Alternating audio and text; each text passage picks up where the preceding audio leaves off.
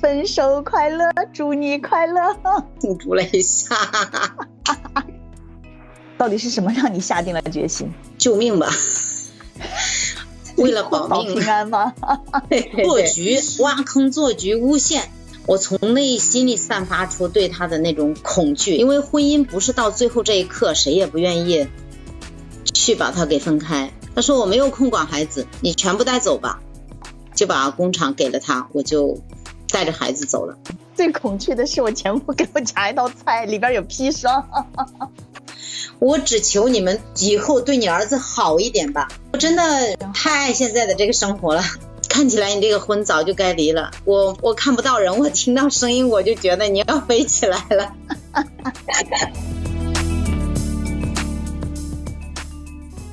Hello，你好，我是 Lisa 妈妈。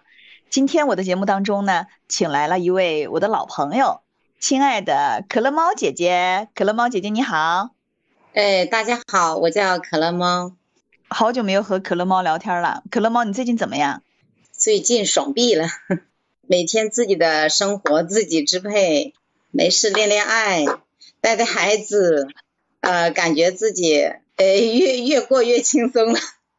这个我知道是可乐猫离婚之后才有的变化。嗯，对的，可乐猫是离婚多长时间了？有两年半了。可乐猫是带着三个孩子，尤其是三个男孩子，是不是？对对，现在每天生活一般是怎么安排的？三个孩子能忙得过来吗？呃，忙得过来，因为孩子们也很听话，尤其是离了婚之后，反而孩子的状态更好了。我们的生活就是接近于那种大家属于朋友这样子相处，没有了原来的那种压抑，说话就要小心翼翼的那种氛围。孩子们也很开心，他们也告诉我说，他们更喜欢现在的生活。三个孩子本来大的已经因为已经十九了，他也不需要怎么去照顾，那老二老三呢就跟着我。然后我们三个就觉得特别轻松，我也没有感觉特别累。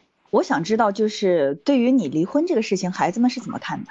哎，他们举双手双脚赞同。我跟大儿子说过，我说我应该不会再跟你爸复婚了。他说这些年你受的委屈我都看得到，有眼睛的也都能看到。他说我也更喜欢现在的生活。老二呢，本来就是一个挺感性的孩子，很细腻。他有一次就跟我讲，他说：“妈妈，我总觉得我们在做梦。”我说：“为什么？”他说：“我觉得现在我好开心啊，我不需要再去小心翼翼的让谁开心了。我觉得我只让自己开心就可以了。爸爸在的时间，他说我每天说话我都要小心翼翼的啊，我才知道我原来的婚姻不单是我很难受，其实孩子也很难受。真的是离婚快乐，祝你快乐。”分手快乐，祝你快乐。对，现在真的是分手快乐。我的朋友们还因为这个专门给我庆祝了一下。现在就是这个歌词里边不也也有一句话吗？叫你可以找到更好的。现在可乐猫是不是刚才说了没事谈谈恋爱呀、啊，就已经有了男朋友了是吗？对，重新认识了一个，嗯、呃，这个呢就性格跟原来就完全不一样。我们就还是在一起，还是挺开心的吧。孩子们怎么看这个你找了这个新男朋友的事情？我找新男朋友，我跟孩子们也提前打了招呼。他们刚开始呢是就是有点担心吧，尤其是小的，他们会担心就是未来的这个会不会对他们好等等，有一些担忧。我说这个你只管放心。然后我也当然也会考察到这一块儿。如果不合适，我说肯定我也会做出一些决定，不管认识谁，我不会让他伤害到你们。呃，后来就是接触一段时间，呃，孩子还是挺接受他的，因为他经常讲的一句话就是，即使不是自己的孩子，接受你就接受你的一切。他说只要用心对待孩子，他们一样是会喜欢我的。所以他们他也确实是这样对他们的，孩子们还是挺喜欢他的。啊，那就好，那就好，要不然想想三个儿子哈。各个年龄层的都有，十九岁的、十岁的，还有一个更小的，就是担心这个小朋友的接受度的问题。那么可能听到这儿哈，所有的听众朋友可能就比较在意的就是，能够让三个孩子都 两个懂事儿的孩子都举手赞成的这个离婚，这个父亲就是你的前夫到底是一个什么样的人啊？这个话题有点小沉重啊。人品其实是没有问题的，还是一个善良的人，也算正直吧。第一就是当下最流行的一个词就叫妈宝，太形象了。还有一个就是他的性格就是比较有什么事情他不交流，拒绝交流。呃，另外主要就是来自于他妈妈的干涉，而他呢又太听他妈妈的话了，父母的干涉太厉害，他又不能掌握自己的人生，父母怎样去跟他说，他就怎样去做。就是尤其是母亲再来一个事儿嘛，这个日子过得就特别不爽了。反正有有有这样子的经历的女的，我觉得这个感受应该会都很深吧。父母过于干涉家庭的话，那个家庭真的过得很辛苦。其实我和可乐猫认识的时候，可乐猫是在这个婚姻当中挣扎的，反复的挣扎。那个时候在纠结，到底要不要离，生活怎么继续下去？到底是什么让你下定了决心？嗯，救命吧！为了 保命平安吗？对对对，我我认识类似妈妈的时间，那个时间是我状态最崩溃的时间，就是满脑袋想的如何如何轻生吧。那时间真的就是这样，但是又放不下自己的孩子，又觉得父母把自己生下来，应该不是让自己这样走的。呃，很多的想法在脑袋里天天转圈，别的什么都思考不了了，就是思考这个。公司也没办法去运营了，也没办法去管了，就是想着我要离开这个家，离开这个男人。但是怎么离开，考虑的不是别的，主要考虑的就是对孩子是否会影响，是否会受伤害。因为毕竟是三个男孩，那个时间还不知道他一个孩子都不要。那个时间觉得就是兄弟三个，要么就是分开见一面就难，反正更多考虑的就是孩子的各方面。所以死也不行，走也不行，就不知道该怎么办，就陷入了那种特别糟糕的状态。我那个时间是在网上查到了蕾丝妈，因为孩子们天天听蕾丝妈妈的故事，我觉得这是个善良的女人，并且又这么懂孩子，应该也会懂女人。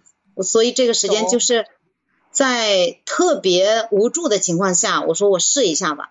我也不知道他会不会帮助我，但是我想试一下，因为毕竟。轻易死的话，我觉得还不愿意。有孩三个孩子让我牵挂，但我没有想到他会 理我，完全就是不相识的两个人，还回复我。然后当听到我的这些事情的时间，哇塞，我没有想到他好热心的帮助我，引导我怎么走出来，还帮我找那个广东这边的心理医生。我真的当时是从内心里非常感恩，非常感恩。慢慢自己走出了这个阴影，我们两个也就此成为好朋友。特别感谢这一段缘分，但是这一段更像是来给我打广告的。但是这个是我内心真实的感受，当时的那个感受真的是就像是溺水的人，哪怕给了一根稻草，我觉得他那个都不是当稻草，他给了我一条钢筋，把我从里面拉出来了。但是我知道哈，你现在这种感觉啊。就是新生的感觉，对，标准的新生的感觉。认识我的所有人都说我换了一个人。随着这两年我离婚了，然后好像跟隐匿了一样，就是带着孩子去到了另外一个地方去上学。我以前的好朋友我也没有怎么去联系，但是偶尔我们联系，尤其是今年开始，呃，跟他们联系上，他们他们就说。看起来你这个婚早就该离了，我我看不到人，我听到声音我就觉得你要飞起来了。所以中国这种传统的思维模式啊，对于婚姻都是宁拆十座庙，不毁一门婚。但是其实并不是所有的婚姻都是一定要劝着人家继续下去的。尤其是我身边的和我自己的例子，我觉得一个女人，尤其我们女人本来就是弱势群体。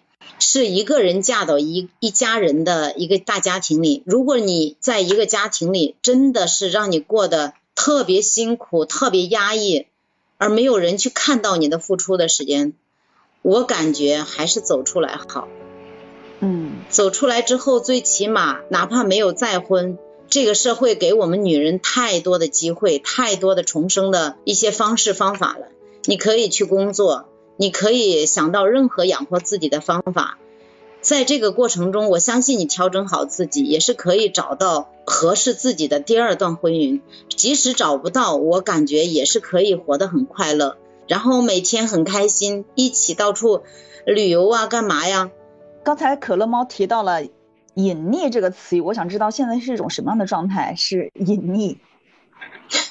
我好像跟把自己藏起来了一样。呃，因为原来我们，嗯，原来住的那些地方那些房子，我前夫家吧都知道。然后婆婆又是那种真的是不罢休的人，她会呃反复会找上门。虽然她内心是希望我们复合，但是她出口的全是指责。嗯，我不希望她再来打扰我现在的生活。我对原来的生活真的是丝毫没有留恋，所以我为了避开她，我就去到了另外一个镇区。我也刚好就是在这个地方让自己调整好状态，不受过去的人和事的一个打扰。有时间没事也学学习，锻炼锻炼身体。我觉得这种状态真的妙极了。在你们离婚了之后，婆婆还去前婆婆还去找过你吗？她怎么说的？找过，连续找了一星期。我两套房子都在一条街上，她依然住的我另外一套房子。嗯，然后她每天去。但是去找，并不是说很温和的下来，就是劝我们一起合到一起，而是坐下来指责我为什么跟他儿子离婚。他儿子那么辛苦，我都做了什么？我说，我也不知道该怎么去说这个话，因为他的指责已经是一辈子了，我也已经习惯了他这种模式，但我不喜欢。我记得可乐猫和前夫是两个人共同创业，并且就是家业其实还挣的挺大的，企业做的挺好的。对啊，其实我真正没怎么工作，是生完三胎主动提出，因为我前夫他性格偏弱，企业呢他都基本上没怎么管，跟自己的老公一起干的话。不存在谁的功劳大，谁的功劳小，一家人只要和乐就可以了。我也觉得三个孩子需要妈妈，我不能再站到前线上了，也想通过这个方式让自己的前夫站起来，就是把这个门面撑起来，或者是把这个企业接手过去。我能把让自己停下来，然后陪一下孩子啊。当时前夫是有点恐慌的，但是恐慌，我觉得我也是要推他这一把。一个男人如果成长了，其实一家人都会幸福的。然后他对他也最后也接手过去了。我也就是在家里仅仅不到半年吧，嗯，因为我在企业的时间，他妈妈也是这样子，就是经常就是言里言外的意思就是你什么都没有干，这个企业就是我儿子干的。我其实，在不管企业呢，也有一丝丝的赌气在里面。既然是你儿子全部管下来的，也没关系。我也不争这个功，你让你儿子全部把企业拿下来，我刚好也在家里看孩子。这个功其实谁拿去都无所谓，因为一家人钱赚到手了，有钱花，开开心心就可以了。呃，当然里面确实带了一点点那个赌气的成分，就是你既然经常这样讲，你儿子就全部搞定。呃，如果真的搞定了，我也会替他开心，因为呃，毕竟自己的男人强也不是什么坏事。我这这是我当初的，以后可以真正的躺平多好。对对，这是我当初的想法，所以我就干脆企业放手给他，呃，就在家里等于不到半年，实在是忍受不了了，我们就离婚了。一在家里他就他受不了，其实是很多事情他搞不定，但是他又不愿意低头求助，他就每天回家找事，说我什么都不干，在家都干什么了啊等等吧，反正一回家就。我们最后达到了，就是完全是没有话可以交流吧。那每天一回家，我就把饭全部做好，他就一声不吭，每天回家都如此，就是阴着一张脸吃了。我问企业的事，他就屌我说我什么都不管，还问企业的事干嘛？那我就不问。那但是两夫妻总要交流啊，我就跟他说孩子的事，那他就顶我，天天就是这些鸡毛蒜皮的事，你还能说些什么？我就懵了，我说。企业的事，你说我不管，不要问，OK？那我还能说什么？除了说企业就是家庭的事，其实就是这两方面，完全零交流了，我就非常的无语了。那过得好压抑。他其实我后来是知道，他实是已经是没有办法了。企业他是用激将、用恼怒、用逼的方式想让我逼回企业，但是我这个时间已经是。不想再回去了，因为两个孩子，当时是一个孩子是两岁还不到，一个孩子是六岁。他妈妈那个时间呢，又是完全不看这两个孩子。我也想了很多办法，其实当时，因为婚姻不是到最后这一刻，谁也不愿意去把他给分开。我又请保姆，他妈妈又天天上门说我们天天我在家歇着还要请保姆，后来看这样说不听，就说这个保姆这也不好那也不好，那我就换换一个还不行，换我其实认为已经可以了，但他怎么都不行。我们其实没有住一起，但是他每天要想方设法要去我那里，要挑一些刺，说这个保姆不行，啊，最后没办法，我就只能让保姆走，我在家里。也是不行，反正怎么弄，就是要么他妈不满意，要么儿子不满意。嗯，他家里就没有一个人满意的。我当时那个半年是陷入了那种完全不知道该怎么去调配这个事情。但是要让回企业，我回头看一下，两个孩子都很小，我根本没没办法全心全意的再去干工作了，因为我的孩子那一刻是真的需要我。所以我说算了，那就继续在家里，不管他们说什么。但是好像似乎那个效果非常的不理想。嗯，现在厂子怎么样了？据说吧，在清理机器了吧，应该是快倒掉了。这个是我因为里面的财务跟单呃，还有一个管理是当时我走之前是培养起来的。所以我们一直是有联系的。当发生这些事的第一时间，其实他们就给我说了。但是现在这种状态，我也不可能再去救火了，我也不是救火员，所以我就没有管。但我知道情况确实是很糟糕了。你们在这个离婚的财产分割当中，这个厂子是给他的，三个孩子是给你的，对吗？啊，这是他的选择。呃，他就告诉我，他说我没有空管孩子，你全部带走吧。啊，我当时其实听着有点蒙圈哦，因为按中国的传统来说，都是男孩，怎么样他要留两个，并且因为这个事我也问过律师，他也至少要留两个的，我只能带走一个，如果他坚持的话。但是我没有想到很纠结，你说怎么办？老二老三还那么小，老大当时又沉迷游戏，我记得当时你说我怎么办，蕾丝妈妈怎么办？对对，那个时间就是陷入一个坑，因为孩子的状态非常不好，也不学习，天天就是。拿着游戏，呃，在学校依然是拿着手机，拿着游戏。你不给他手机可以，他借同学的一样的可以玩手机。老师也多次给我打电话，说也没有用。然后两个孩子又很小，所以我我当时就真的不知道该怎么弄。然后他说一个都不要。我那时间离婚之前，我其实也挺矛盾的。我说他要领一个，我这另外一个，我哪一个其实我都舍不得，都舍不得。但是我理智告诉我，我也不可以全带走，那是人家的，呃，他也有权利留下一个到两个。结果他很干脆、毫不犹豫的就说：“你全部都带走，我一个都不会留的，因为我没有空带。”啊，我当时真的，我说，我一下子心就凉了。我说你到时间别后悔哦，我不管你将来能不能赚到钱，赚多少钱，你抱着钱是没有温度的，抱着孩子，未来你的孙子，你抱在怀里是有温度的哦，你想好。他说他想好了，OK，我说既然你想好，那我就把孩子都带走。工厂，我说我一分都不要，我全部留给你。当你赚钱赚的很多，铺满床的时间，你看躺上去躺一个人有温度，还是躺在钱上有温度？我就当时也赌气，就这样子就把工厂给了他，我就带着孩子走了。我觉得啊，就是他说三个孩子都不要的时候，我觉得这种情况他应该是不想和你离婚，以这个。来掐死了你，就以为你没有办法承担独自抚养三个孩子的责任。嗯，因为他是从来没有看到我在这个家里到处付出，到底付出了多少，我都做了什么，他从来看不到。我跟他结婚二十年，他对我的了解从来就是从他妈的嘴里了解的。哎，我在他眼前，他等于就是瞎子，他看不到我都做了什么，所以说他认为我无力承担这个。他妈妈在他面前说我是什么样的，他就认为我是什么样的。所以，但是我自己知道，我完全 OK 的，因为原来工厂、家庭、孩子，其实本来就是我一个人在处理。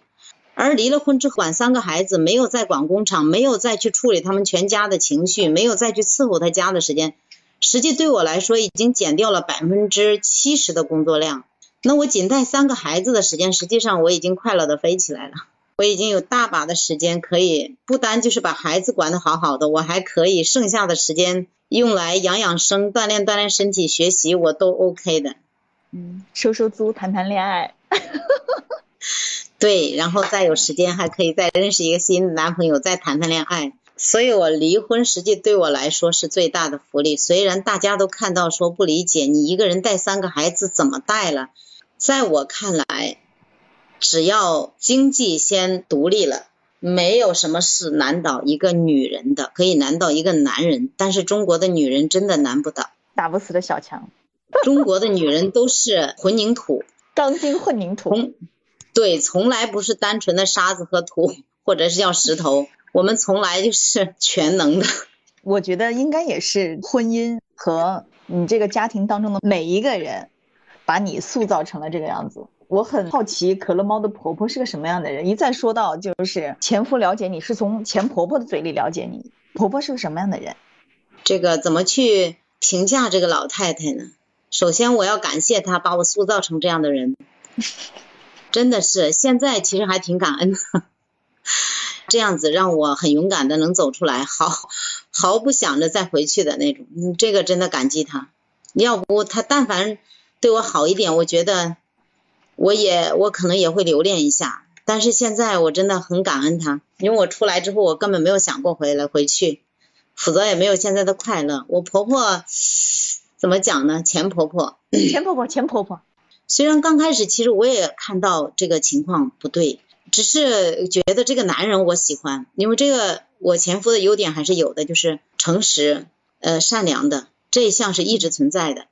而前婆婆就是一个嗯中国典型七十年代的母亲吧，她的性格又是强制、控制欲强，就是极其没有安全感。她要把所有的事情都要控制在她的手上，每个人的每个动向。已经结婚好多年了，我回一趟老家，他都要打破砂锅问到底。你为什么要回家？你回家要干什么？好，跟他告诉他了，你回家要花钱的，你这个完全是可以不用回去的。等等等等，就是你要非要坚持要回去，他真的就要发火了。呃，发了火，如果还你还是就是没有改变，最少这几年的日子你不会好过。他控制欲强，但是他的强项实际在手段和心机上，挑拨能力上，他可以随便一句话、两句话，他儿子就跟我干架的。这个适合宫斗啊，《后宫甄嬛传》吗？这个是啊，他经常看这个。太高。他经常第一看那个宫斗戏，第二就是看破案片。他的主要爱好就是两个，一般的老人看情感片，他从来不看的，他非常理智。并且他每次如果看了那个破案片的话，我们晚上我们如果下班回去了，他就开始跟你分享人家是怎么破案的。哦，我当时就真的好惊奇啊！一个老太太对这个这么感兴趣，你说你吓人不吓人？他具有一定程度的侦查能力和反侦查能力。对对对，他的嗯，他的就是敏锐度极其高，但问题是最大的问题就是他他的疑心特别重。呃，他认为外面都是不安全的，你周围的人没有一个是不怀着目的来靠近你的，这是他对周围所有的人的一个最大的评价。那他一般在他儿子面前怎么说你呢？举个例子，让我见识一下宫斗十级选手的段位。举一个小例子，有一次我们吵架，一般周末他儿子就要带着全家去他那里也给他做饭，然后有一次就是他儿子先蒸上了鱼，嗯。怕鱼凉了，他说你们先吃，我先做，因为一会儿凉了不好吃了。我就去拿了一个碗，搞了一块鱼喂我那个小儿子。那个刺很小，我其实很认真在挑，挑了，但是结果还是有一个很小的刺没有挑出来，孩子吃了卡到喉咙了。我说天呐，我应该挑的很很干净的，怎么还会有？然后孩子就吐出来了嘛，吐了一口鱼就吐到地上了。嗯，他就在旁边说：“你怎么可能挑干净？你肯定没有挑干净。”因为我也不敢确定我要挑的很干净，所以我肯定语气也没有那么肯定。我说我应该挑干净了，我也很认真在挑。他本来就是平常他儿子在他面前就是会不由自主的就变得就是那种很强大、很很那个，就要去故意变得就是发火呀、干嘛的，就表示他很牛，在家里他的地位很厉害。对对对对，就会有这种情况。他他儿子正在做饭，马上就。冲过来了，这个时间我婆婆是怎么做的哈？她马上趴到那个孩子吐的那一块里面，一点一点扒最后扒出来一条鱼，给给给给，哪里敲干净了？你看还在这儿，哪里敲干净了？他儿子当时气的锅就摔了，这个饭就没有吃下去。其实我们家经常就是这样一点点小事不欢而散，好小的事情啊！对，不去聚他又生气，他又在那里啊又哭啊又闹啊，没人管他了，死家都没人管。每星期去的话，我们基本上百分之八十都是不欢而散。即使把这一顿饭做完了，都端上饭，剩下吃饭的时间没人敢说话，包括孩子都很压抑。整个整个一顿饭，大家就是沉默，小孩子也是小心翼翼的去夹菜，呃，吃一点就结束了，要么就是摔盘子、摔摔锅、摔的这顿饭就没得吃了。他们都想通过这一件事来揪你的错，来批斗你，这才是他们最有快感的地方。我觉得是这个钱婆婆，她要在儿子面前表示一下，她是这个家里绝对尊贵的女人，是对对对女主人，是不是啊？对，要盘住全局。没错，没错，没错，没错。你你你说的这个太核心了，因为有一次我们还这个女人和我的儿子走得太近。啊啊啊！对我们两个如果连续好一星期不吵架，尤其在他面前，他儿子还给我夹菜的话，完了，不出两天我们一定会干架的。他就会把他儿子单独叫过去，明的是说给他儿子做了好吃的，他儿子最喜欢吃的，呃，让他儿子过去吃饭，实际上是想私下给他儿子再调两句，然后他儿子回家那个冷战就从此就开始了。至少能憋一星期再爆发出来，然后我们两个再吵架，或者是再接着冷战。所以我我那时间我最恐惧的就是我我前夫在他妈面前给我夹道菜，最恐惧的是我前夫给我夹一道菜里边有砒霜，真的是哦，那个吃下去真的感觉跟吃到毒药了一样，太恐怖了，我想想都觉得恐怖。因为他他在夹菜的时间他是不看他妈的脸的，但是因为经过几次我已经关注到他妈的那个脸色是非常阴沉的，因为有一次的时间他妈他妈妈说出来，他妈妈说自己没有手吗？还需要别人夹，他儿子手就停下了，就没敢再夹了。但是最起码他说出来了也就算了，最怕的是他不说，他脸阴沉着，但是他会有后招的，背后挑事儿。对对对，他就会有后招，你就呃别想这几个月，别想你消停。然后我们两个每次生气的时间，最后闹得不可开交，闹到他那里的时间，你可以暗中观察一下，他是喜悦的，他是非常得意的那种。当时惊诧了，我以为我看错了，可是后来我又想了想，几年前他大儿子跟大媳妇生气的时间，他就是这种表情，并且他还跟我说，他说我就是要让他们生气。你哥哥小的时间没少气我，你嫂子也不是好东西，我就背后真的是出冷汗啊。结果不出所料，人家因为大儿子就是他的呃自我防御能力比较强，就一直是远离他。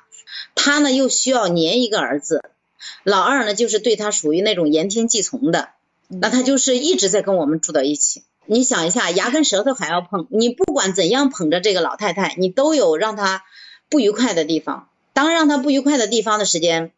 你的日子每时每刻都被她算计着，每时每刻她都在想着怎样对付你，那种感觉真的是体会一下，你都觉得你在明处去挣钱、去工作、去干活，他每天在家里在想我怎么给我儿子今天说哪一句话，让我儿子搞他。对对对对对，就是那种感觉，不单是全家人怕他，我也怕他，我非常怕他。我为什么躲出来？这就是。隐匿的一个主要原因，我从内心里散发出对他的那种恐惧。他在随处盯着你。适合的职业就是操盘手。对对对对，真的是。脱离我的掌控。必须就是还要对他言听计从，还要在他的掌控之中。